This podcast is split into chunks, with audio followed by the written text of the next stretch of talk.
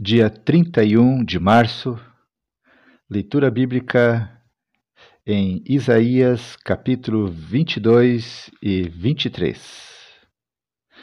Oremos. Deus querido, nós te agradecemos por esse momento. Aqui paramos, Senhor, para podermos ouvir a leitura da tua palavra. Pedimos a direção do teu Santo Espírito ministrando em nossa mente, nossos corações a fim de que todos os princípios da tua palavra sejam sedimentados em nosso caráter e dentro dos nossos pensamentos, para que nós possamos pensar de acordo com os teus pensamentos. Renova os nossos pensamentos, Senhor, é a nossa oração que te fazemos em nome de Jesus Cristo. Amém.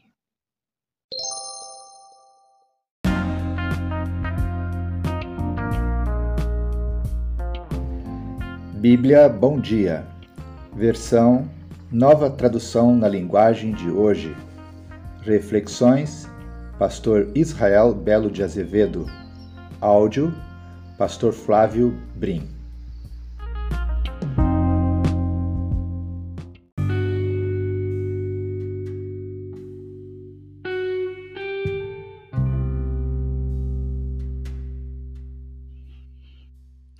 O capítulo que estaremos lendo agora em Isaías 22, ele nos revela o vale da visão.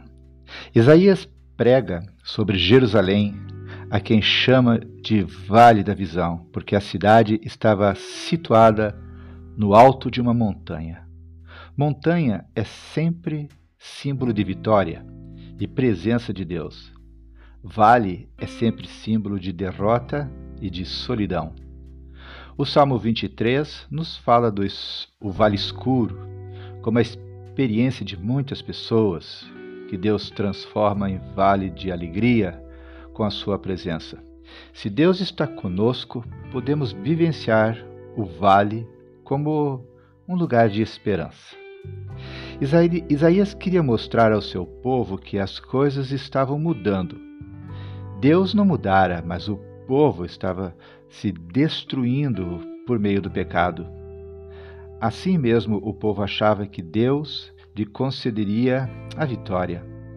Isaías clama que Deus concederá a vitória se houver pedido de perdão. O vale da visão, portanto, é o vale da palavra de Deus. A palavra de Deus vem de Deus, não do nosso pensamento positivo. A palavra de Deus pode nos consolar, mas pode também nos advertir.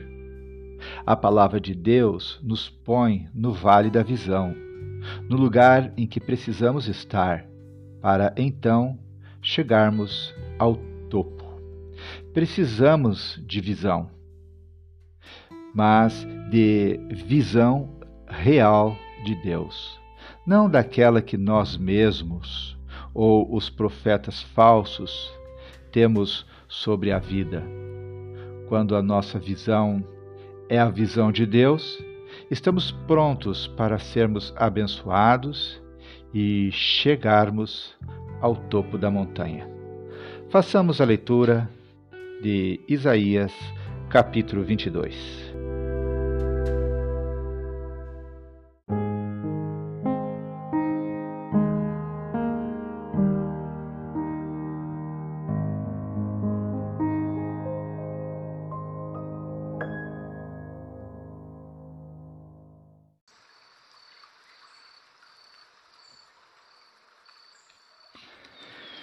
Isaías capítulo 22 Mensagem contra Jerusalém.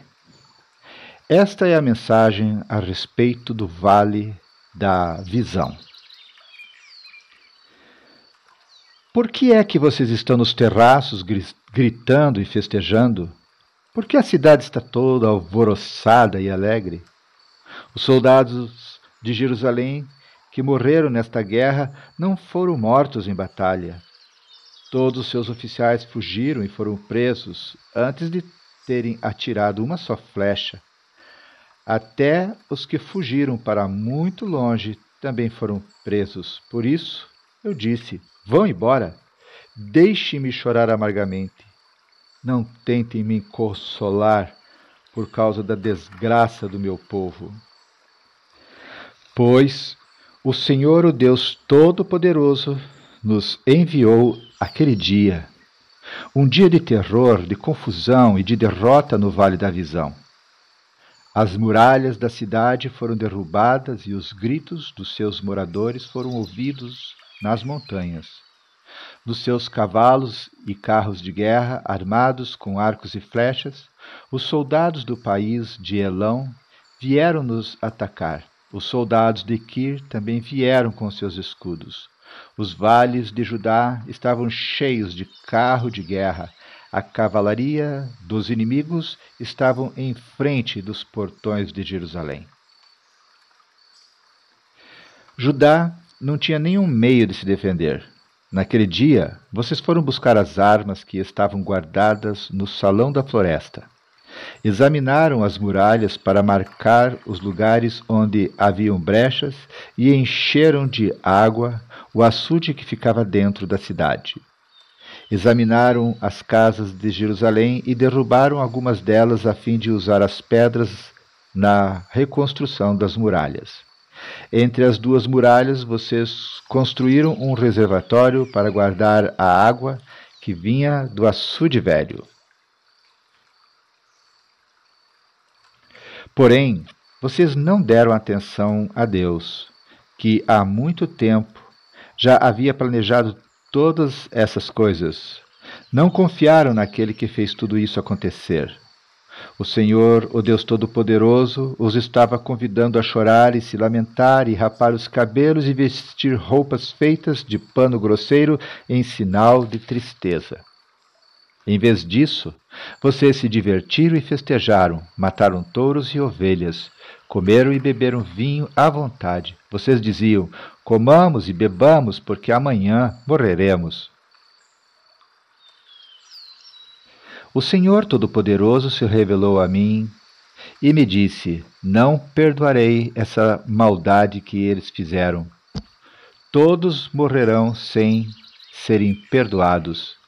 Eu, o Senhor, o Deus Todo-Poderoso, falei. Versículo 15. Mensagem contra Sebna. O Senhor, o Deus Todo-Poderoso, ordenou que eu fosse falar com Sebna, o administrador do palácio do rei. Ele dissesse o seguinte: O que é que você está fazendo? Quem disse que você tinha o direito de cavar a sua sepultura na rocha, no lugar mais alto do monte? Você é poderoso, mas o Senhor vai agarrá-lo e com toda a força vai jogá-lo longe. Ele vai pegá-lo como quem pega uma bola e vai jogá-lo longe num país enorme. Ali você morrerá perto dos seus carros de guerra que o enchiam de tanto orgulho, pois você é uma vergonha para o seu patrão, o rei de Judá. O Senhor Deus disse a Sabna: Eu vou tirar você de sua alta posição e vou rebaixá-lo então chamarei o meu servo Eliaquim, filho de Ilquias. Eu o vestirei com roupa de administrador e lhe darei os, o cinto que você usava e passarei para ele toda a autoridade que você tinha. Eliaquim será como um pai para os moradores de Jerusalém e para o povo de Judá. Darei a ele as chaves do cargo que ele ocupará como o homem mais poderoso do país, logo abaixo do rei. O que ele abrir, ninguém fechará, e o que ele fechar, ninguém abrirá. Eu o afirmarei no seu lugar, como uma estaca que foi fincada firmemente no chão, e toda a sua família se sentirá honrada por causa dele. Mas os seus parentes, desde os mais importantes até os mais humildes, vão se tornar uma carga pesada para ele, pois viverão às suas custas. Eles serão como canecas, vasos e jarros pendurados numa estaca. Assim como a estaca quebra com todo esse peso, assim ele é perderá a sua posição, e todos os seus parentes ficarão sem recursos. Eu, o Senhor Todo-Poderoso, falei. Leitura do capítulo 23, Isaías 23, mensagem contra Tiro e Sidom. Esta é a mensagem contra Tiro. Chorem, marinheiros que estão em alto mar, pois a cidade do Tiro está arrasada, não há nenhuma casa de pé e o porto foi destruído. Vocês receberam essa notícia na ilha de Chipre. Soltem gemidos de tristeza, vocês, moradores do litoral, negociantes de Sidom. Os seus viajantes atravessavam o mar, navegavam nos oceanos imensos. Do rio Nilo, no Egito, vinham os cereais que vocês vendiam a todas as nações, tirando disso grandes lucros. Fique envergonhada a cidade de Sidom, e você também, Tiro, fortaleza da beira do mar, pois o mar disse: Nunca tive dores de parto, nem dei à luz, nunca criei filhos ou filhas, e o povo do Egito ficará aflito quando souber o que aconteceu com Tiro. Moradores de Fenícia, chorem de dor, fujam para a Espanha. Será esta a alegre cidade de Tiro que foi fundada há séculos? Será esta a cidade que enviou seus filhos para fundarem colônias em regiões distantes? Tiro era uma cidade importante, os seus negociantes eram como príncipes, os seus comerciantes eram respeitados no mundo inteiro. Quem foi que planejou tudo isso contra Tiro? Foi o Senhor Todo-Poderoso que fez esses planos a fim de humilhar os orgulhosos e rebaixar os mais poderosos do mundo. Moradores das colônias que ficam na Espanha, cultivem as suas terras como se faz nas margens do rio Nilo, pois o porto de vocês já não existe mais. O Senhor levantou a mão para castigar o mar, ele derrubou reinos e deu ordem para que as fortalezas da Fenícia fossem destruídas. Ele disse a Sidom: Pobre cidade, tão perseguida, pare de se divertir. Mesmo que os seus moradores fujam para Chifre, não ficarão seguros. Versículo 13. Vejam esta cidade que agora está arrasada. Foram os babilônios e não os assírios que construíram rampas de ataque em volta dela. Destruíram as suas fortalezas e deixaram tudo em ruínas. Chorem, marinheiros que estão em alto mar. A cidade de Tiro foi destruída e agora vocês não têm um porto seguro. Está chegando o tempo em que Tiro ficará esquecida por setenta anos, que é o tempo de vida de um rei. Mas depois desses setenta anos, Tiro será como a prostituta daquela canção que diz assim: Ó oh, prostituta, esquecida por todos, pegue a harpa e dê voltas pela cidade, toque música bonita e cante as suas canções para que todos lembrem de novo de você. Versículo 17. Depois desses setenta anos, o Senhor lembrará outra vez da cidade de Tiro, e ela voltará a ser prostituta, vendendo-se a todas as nações do mundo mas o dinheiro que ela ganhar com a sua profissão será dedicado a Deus, o Senhor. Ela não poderá ficar com esse dinheiro. Aqueles que adoram o Senhor o usarão para comprar muita comida e roupas finas. Término da leitura de Isaías, capítulo 22 e 23.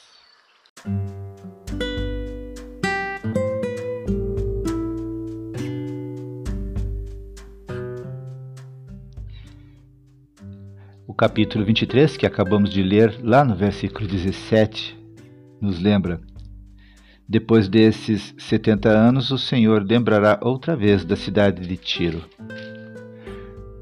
Esperar é o verbo que não gostamos de conjugar.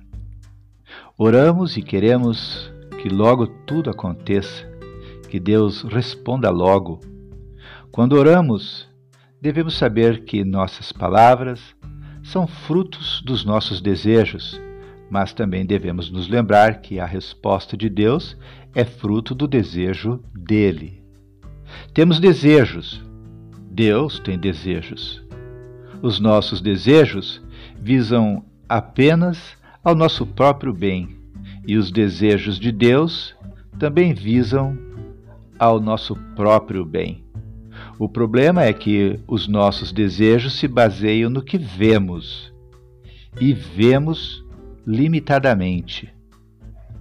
Deus também deseja como base no que ele vê, e ele vê de modo perfeito, porque inclui o futuro ao qual não temos acesso. Durante aqueles 70 anos de espera, quando o governo opressor de Tiro chegaria ao fim, muitos devem ter orado expressando seus desejos. Deus agiu no tempo certo depois de 70 anos. Devemos pedir aquilo de que precisamos, mas precisamos pedir a Deus também que nos ensine a esperar.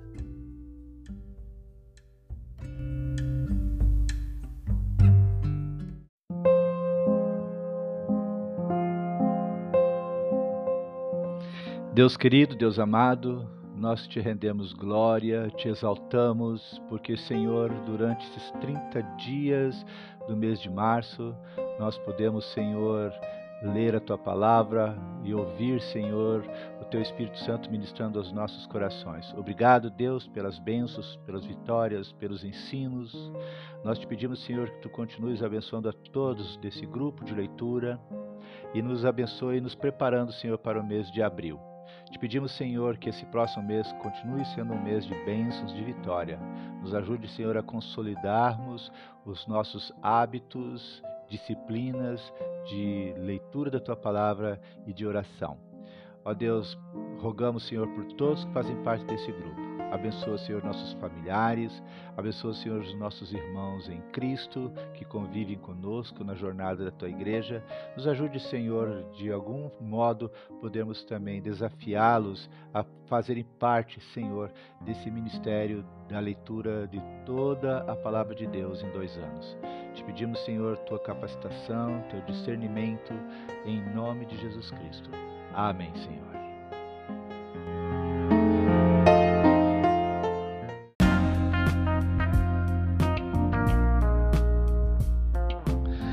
Glória a Deus! Já estamos no terceiro mês, mês, terceiro mês concluído. Estamos entrando a partir de amanhã no quarto mês. A partir de amanhã é dia é dia 1 de abril. Então, Deus seja louvado. Que bom que você permaneceu firme até aqui e nós vamos continuar avançando um ao outro, orando um pelo outro, intercedendo um pelo outro, incentivando um ao outro, para que Deus continue ministrando aos nossos corações, tá bom? Que Deus te abençoe em nome de Jesus. Não deixe de compartilhar essa leitura bíblica com outras pessoas que você ama. Forme o seu grupo de leitura bíblica de toda a Bíblia em dois anos. Junte ali entre seus amigos, convide, desafios e diga: venha se juntar comigo e com muitos outros para fazermos juntos a leitura de toda a Bíblia em dois anos. Quem começar agora em 1 de abril, daqui a dois anos, no dia 1 de abril, vai estar concluindo a leitura de toda a Bíblia. Não apenas lendo a palavra de Deus, mas nós vamos ter, estar sendo edificados pelos devocionais que são uma forma de nós trazermos, aplicarmos aquelas verdades bíblicas no nosso dia a dia. Então, foi muito bom estarmos aqui e, se Deus quiser, até amanhã. Que Deus te abençoe. É o meu desejo, em nome de Jesus. Amém.